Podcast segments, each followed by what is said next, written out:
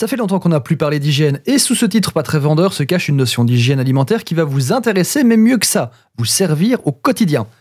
Enthousiaste de la gastronomie, bonjour. Aujourd'hui, je vais vous parler de ces étranges concepts que sont les contaminations directes et croisées. Vous allez voir, c'est plus chouette que le titre suggère.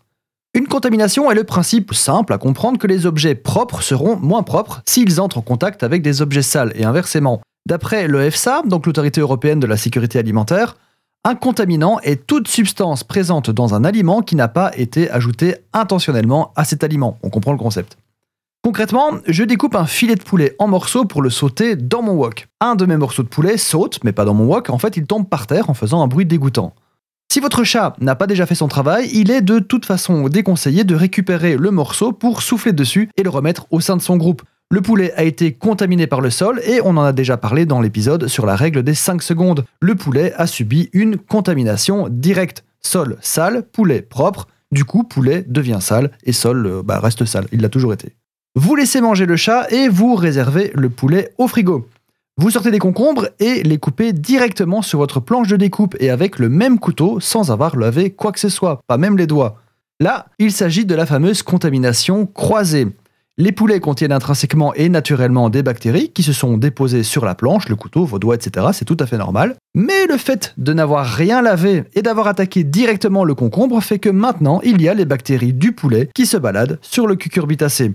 Ça paraît innocent comme ça, mais imaginez que vous les réservez pour une salade que vous servirez dans quelques heures. Hum, hum. Quelqu'un, à cause de vous, ne verra pas le feu d'artifice cette nuit, enfin, pas le même que tout le monde.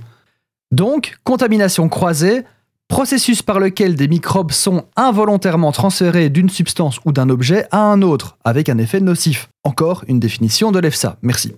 La contamination croisée est ultra répandue et peut parfois se retrouver dans des gestes quotidiens que vous ne soupçonniez pas. On revient avec notre exemple. Vous venez de sauter votre poulet wok mais vous le trouvez trop gros. Vous décidez donc de le recouper.